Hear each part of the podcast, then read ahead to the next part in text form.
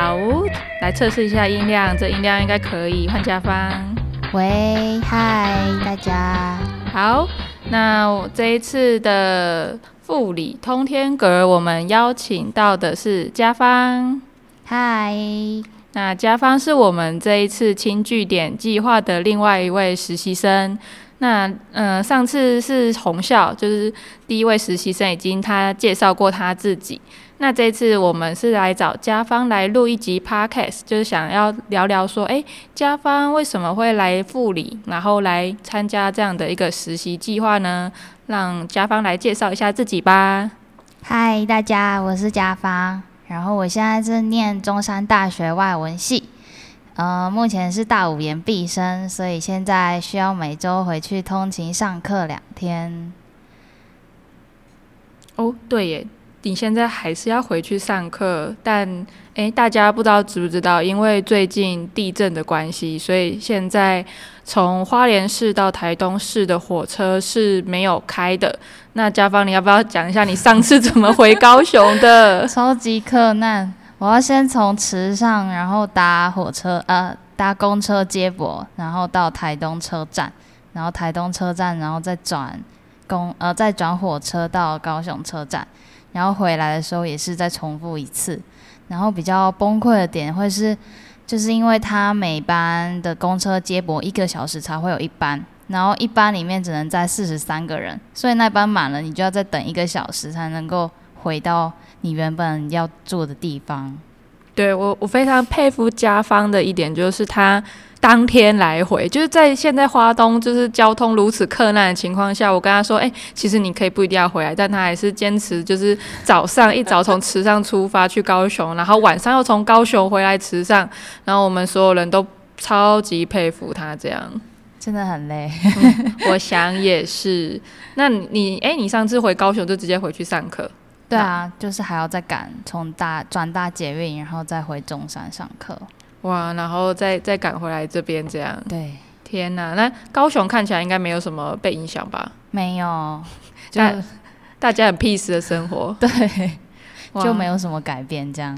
我们这边真的是震到已经昏天暗地。对，就头还是会晕晕的。哎，那那一天你你是一个人住在那个睡空间那里，对不对？对啊，第一天。礼拜六的时候还是一个人，嗯，然后礼拜天的时候就跟佩佩他们一起去魏姐家住了。对对对，就是幸好我们这一次，呃，地震的时候还有朋友就是砖窑居，然后是魏姐跟阿班他们还可以收留我们。那家方其实也认识就是阿班跟魏姐，那你要不要说说看你之前为什么去砖窑居？哦，第一次去是因为去那边算实习，然后体验他们的房屋。然后后来，接下来六日都会去那边算是打工，然后顺便赚我的就是去通勤回去上课的车票钱。哦，对，蛮重要的，因为他现在要来每个礼拜要来回两次。没错，而且一次就以前还没有就是中交通中断的时候，一次就大概要花一千块。对，嗯，差差不多就是蛮蛮蛮远的啊，其实高雄到池上。对，哎，那在砖窑居就是算是打工，打工的时候，你们通常还做了哪些事情呢？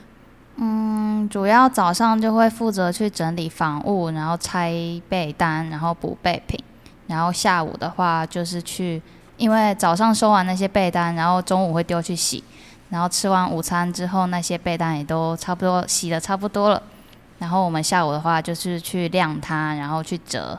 其他已经晒好的被单，这样，嗯，感觉就是做大大量的家事的感觉，没错，好，需要运用到很多的手臂肌肉，想也是。那家方除了有去，就在富里，其实也待了蛮久的，嗯嗯。那除了有去砖窑居以外，你还有去哪些地方吗？在这边？哦，我有一次假日的时候就骑车到东竹那边去。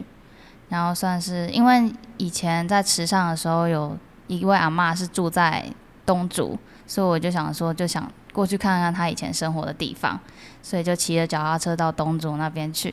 然后还有去过玉里，就搭火车去过玉里，然后也有去过花莲市区，目前在这里就去过这几个地方。哦，你还有搭火车去花莲市区？对，哦，那你也是到处去走走吗？对啊，去探险这样。那你觉得在这边在富里这样子生活一个月了吧？就是还习惯吗？我觉得蛮习惯的，就跟因为我家就住后壁那边，也是一个蛮乡村的地方，蛮乡下的地方，所以其实生活上面都形态差不多，交通啊，或者是消费或饮食方面，其实都蛮像的，就是蛮乡下的。对。因为我觉得来我来我我也是来这边才觉得说哦，就是很，所以就是跟我的家乡就是云林那边也很像，就是很简单的生活这样。嗯，没错。然后很早就休息了。对，就是算是早睡早起啦。对。那哎，知道之前家芳其实在来富里之前有待过池上。嗯嗯，你要不要说说在那那时候的感觉？就是池上跟富里对你来说什么样的差别吗？池上就观光客很多，然后每天都会有那种电动自行车，然后上面有那种顶棚加盖的那种，在路上面咻咻咻的走，还有汤马士小火车那种，没错，还有海贼王的，对。然后可是到这里富里的话就比较安静，然后就会感觉给人一种比较清幽的感觉，嗯，然后。池上的餐厅选择会比较多，因为那里比较多观光客。嗯，对。可是富里的话就比较少，但是你就也因为这样子，所以你就会开始想说要自己煮饭，那会有这种就是会有另外一种生活模式。嗯嗯，家邦里不是不太会煮饭？对，我就就是去买菜，然后用电锅，然后去蒸它这样。然后就可以吃了，最简单的就是这样，简简 简单的生活从吃开始。哎，所以那时候在池上，你你是在做类似怎样的工作？哦，池上那个是真的是去那边打工的，就是嗯。我们我们也是一个教育部的计划，然后它是社区职场嘛，所以你要进到社区，然后跟着那里的在地的协会去工作。然后那时候我被安排到职位是美编设计，但其实就是做图的部分是比较少的，其实大部分是就是可能会去当。小编发文啊，然后或者是去社区据点陪老人一起上课，然后我还甚至有当过他们老师去带他们上课，然后还有帮忙做过路杀调查，或者是也帮忙办过一场生态营队，反正做的事情就很多很多，嗯，哎，听起来非常的丰富多元哎，没错，我觉得超级没有愧对我的薪水。哦，所以他那个算是有薪水这样？对他就是也是最低时薪就一六八这样。哦，然后就是协协助做这样的计划。对，哦，蛮蛮蛮酷的。那你怎么会想要说池上接一个这样的实习，然后又跑来富里这边做另外一个计划？我一开始其实没有想到池上和富里这么近，哎，就是原本想说都是在东部，嗯。然后就想说，那暑假的时候，因为我很少，就几乎没有来过东部，然后就想说趁这个暑假来玩，然后顺便打工，啊，打工，然后顺便来玩，双双重理由，对，哦，所以那时候你你就是也没有想到说，其实富里就在池上旁边，啊，原来是这样，因为那时候你就是看着家方，就是因为。当时其实蛮多人来投我们的实习生计划，然后就发现，哎，家方的经历蛮有趣的，就是投了一些相跟教育部相关的计划，然后嗯，又可以提出说跟农业相关的想法，所以我们最后会邀请家方来复理，但算是来实习这样。对，然后那时候我还要问说，家方说，哎，为什么呃台湾其实有好几个轻据点，像我们这样的轻据点，为什么家方最后选择复理这样？哦，那时候其实是对农业开始有兴趣，然后看了一些书之后，就觉得想要好好研究一下这个主题，所以就到时候到当时在找的时候，就以农业去挑轻据点，所以那时候就挑在富里。然后其实那时候佩佩还有问我说，为什么是特别选择富里？因为西部那边应该也有其他，就是也在做农业相关的。彰化那边都有。嗯嗯，然后可是当时我其实是就很紧张，因为我其实会选富里，只是因为它是在东部，然后我是想来东部体验一下生活而已。对，原来如此。因为那时候就觉得，哎，蛮有趣的。哎，可是那你从小的生活经验跟农业是有有关联的吗？嗯，其实很少哎。就我家附近只是都被农田包围，然后我其实没有下过田的经验。所以你们家也不是务农？对，我们家不是。哦，因为我原本想说，会不会是你开始也关心家乡之类的原因，让你想要开始就是认识农业这样？哦，我。对，我是因为看到就是家里附近的田开始慢慢休耕，然后有一些田有一些田已经开始在种光电板了，然后我就有有意识到就是农田正在慢慢消失的这件事情，所以我就去找了一些书，然后去看这就是这些年农业的台湾农业的发展这样。嗯，所以你们那边也有在就是有在种那光电板？有。哦，因为我知道屏东很多，现在花东还好。嗯，对。那哎，现在其实来你来富里这样这段时间，我们其实也带你看过我们的米厂嘛，然后有去认识农民。那你要不要说说看你在实习的时候，你大概学到什么或看到了什么在富里这边？哦，我觉得来这里颠覆了蛮多我对农业的刻板印象吗？真假的？就是因为看到那种很大型的机具，就比如说植保机啊，然后或者是听到那个文田社吗？田文社，田文社，对他们的演讲，然后就会觉得哇，现在农业这么进步哦，就是他们有很多现代化科技啊或科学方法的导入，然后会觉得农业它其实是一门专业。嗯，是。然后就开始，就是很就对这些农民就是更有尊敬的，更尊敬，然后觉得他们真的是很厉害的一群人。嗯，然后其实也，嗯，在这里的话也发现，就是农村里面还有很多除了务农以外的职业选项，就是比如说这里也有人在做体验啊，或者是在有人在做民宿之类的。哦，就是你原本想象农村大部分都是在务农，务农对，然后其实不只有务农而已，就其实就包括在青据点这里，其实他们也就是发展了很多很多不同的事情。对，我们也是做很多事情，但其实呃，以花东来说，就是它。这里的职业样态就是缺乏二级产业嘛，就是我们没有工厂，没有大型的加工厂，我们就像我们是米厂，就是初级加工这样。嗯，所以其实，在花东的农村的产业，主要就是一级务农跟二级跟三级产业，就是做观光，然后还有蛮大一批人是可能是老师或是公教人员。就其实相对于我觉得都市或是西部的农村来说，还是比较。没那么多元，就是还算单一，就是你可能想到说，我移居来富里好了，或者是来花东的乡镇，我能做的工作其实就是这些。嗯嗯嗯。但我觉得，就期待之后可以有更多的发展咯。对，可能可以有一些 不知道特殊或新兴的产业可以产生，像我们现在在做地方创生，类似这样。对，嗯。那前阵子其实我知道宇安有安排你去认识一些农民，你有没有什么就是去去跟他们聊聊之后有什么想法吗？哦，我那时候是去访一位就是越南籍的女性农民，然后她其实是就是她丈夫过世了，所以她现在要自己一个人去负责大概三甲的地，嗯，然后她就是除了耕地。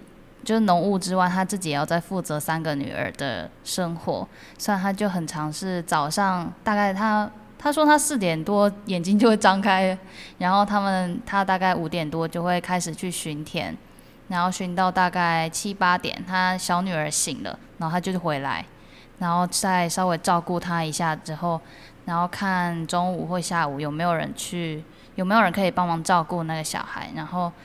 如果没有的话，那他就继续留在家里面照顾。然后如果有的话，他再回去巡田，这样就他的目前的生活会是这样子。然后我就听他讲了一些，他就她丈夫还在世的时候，她自己怎么样去协助她丈夫，然后跟她自己就是丈夫过世后，她自己独自抚养三个女儿的一一些生活这样，然后就会觉得她真的是一个很伟大的母亲，就是因为她真的没有放弃，然后还是很努力的，就是继续撑下去，然后自己就不会的就去问别人，然后有很多委屈也是自己就为了女儿，他们也就慢默默的吞下来这样，然后就觉得她真的是很伟大，然后很坚韧这样。他的小孩最小是几岁啊？还没上小学。天哪，难怪需要照顾。对，所以也没有带他去幼稚园，但也也有一段，也只能放一段时间，其他时候还是要照顾。嗯嗯，就看邻居有没有空帮忙照顾这样。嗯，听起来真的是很很很辛苦哎，就是女女性的劳动者在农村这样一个人这样生活，还要带带小孩。那他是他还有做就是种田以外的工作吗？就是其他时间？他有时候会去山上采竹笋，然后增加收入这样。他以前也有去采过茶或者是金针花。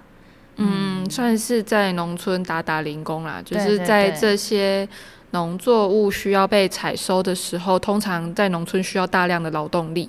那这也是农村现在最缺乏，就是这些。呃，采收的工人，然后有些工作其实是需要一点技巧性的，就是可能你在挖竹笋的时候啊，或采金针的时候要采哪些，那其实是有一些技术性要需要去学习的。所以现在目前，我觉得农村还遇到这个困难点还蛮大，就是当可能文旦啊或者其他农作物需要采收的时候，需要大量人力，因为它跟那个稻田又不一样。如果稻米要收割，就机器撸过去 就收了。可是很多水果类吧，或者是其他人工，对啊，一一个一个去采，就是蛮，我就是自己觉得蛮辛苦的。对，真的。哎，所以你你这样子，你的实习就是我们新据点都需要实习生需要提出一个实习的提案，那你的提案会跟这些农民会有关系吗？嗯。我目前是想要就是 focus 在女性农民的身上，嗯，然后因为其实，在我的幼师刻板印象当中，就务农一直是男生的工作，然后就其实没有想过，原来女生她自己也可以有能力去负责一整个田区的运作，所以我就会蛮想去探讨说，那女性在农业这一块，她们可以她们的贡献是。是什么？然后他们的影响力会是什么？这样，所以我的提案主要会是去传达这样子的事情。嗯，就是像你看了他，你就知道，其实女生她这样子也可以务农。对啊，然后就真的是很辛苦。嗯，对，我觉得不管是谁都，就是来务农这件事情都不是太容易的。对，就真的不是一件很像什么新闻媒体上面那种描述的很浪漫的事情，就真的是很多的劳力、汗水这样。没错，所以吃饭真的是要心怀感激啊。对。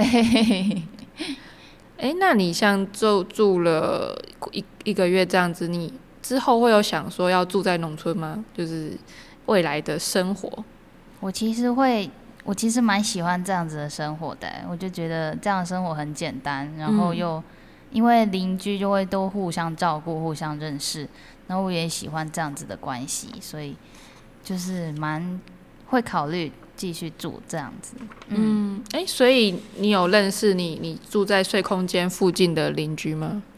应该算有，我记得有一次我就在那个吧台那边办公，然后就是住在斜对面的阿姨，她就左顾右盼了一下，然后就走过来，我们就是走过来店的外面，就是我们睡空间的外面，对，然后就问我说：“哎。”现在住在这里还是永丰国小老师吗？哦，会好奇的。对，然后我就跟他稍微解释了一下现在的住户的情况。嗯，然后其实也有曾经遇过那个在 Apple 二零三那里，就我去买的时候，他们也问我说，就是现在住在那里的人是谁这样，然后我也跟他们稍微解释了一下，然后我就发现他们都其实都知道以前那里住永丰国小老师。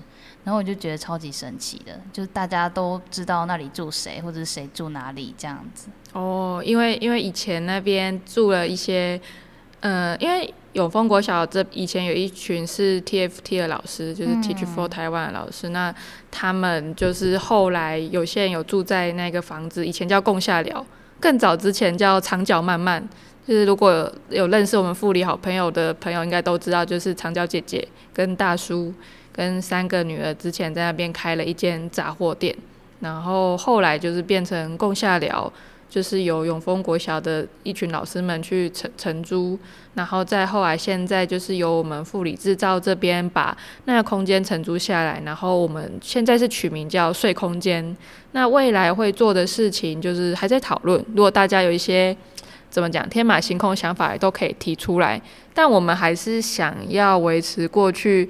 嗯，就是老老师们的想想法，就是说希望可以做类似客服，或者是课后就是陪伴孩子的一些相关的计划，会试试看能不能持续的进行。嗯嗯嗯。那目前在睡空间是只有那个家芳跟文怡，就是文怡是我们也是这个现在护理制造的另外一个伙伴，就他们两个一起住在那边这样。没错。哎，那。家方现在剩下剩下几一个一个礼拜，你 你有没有有没有觉得富里还有什么地方想去，或者在这边的生活还有什么什么事情想要做还没有做的吗？我想要做好一道料理，就是 想要学做菜。就是我上次有自己煮了一套，就是番茄炒蛋，然后做的超级难吃，就是很就是没有番茄没有出汁，然后就是蛋也都没有那种番茄的香味，就单纯的炒蛋而已，然后就觉得超级失败。啊，我知道为什么，因为文怡不太敢用厨房，所以你们没有一起煮饭。对，然后我就自己一个人在厨房里面摸索，然后我就想说，如果能够在接下来这段期间内。就是尝试做好那一道菜，然后如果可以的话，其实我还在想要不要再另外学一道，然后就是希望在接下来的时间内可以学习做料理。嗯，哦，我觉得这非常的没有问题，因为其实我也会煮饭，然后我也会，然后多多也会，那我们可以来想想看如何做好一道菜。然后可以可以跟大家讲一下，为什么文怡不敢使用厨房的原因，就是因为现在他们住的睡空间有一些米奇米老鼠们，就是在里面开 party 运动会，就在一楼的空间，所以然后我们我们的文怡姐姐有点害怕那些小动物们，所以就不太敢使用那个空间这样。没错，嗯，但希望之后我们可以好好把它大扫除，然后让这个空间。可以重新的开幕来使用。嗯。嗯，好，那就是今天的 podcast 就差不多到这边，就是很很开心认识家芳，就是耶，对啊，家芳这个月来这边也是遇到了很多事情，真的，就是前前阵子哦，前阵子家芳有确诊一个一个礼拜，然后就睡在睡空间里面。然后还遇到了地震，然后真的觉得就是这个月好漫长啊，没错，就是觉得你怎么实习还没有结束，哎，好像要结束了，怎么？在待在这里超久了？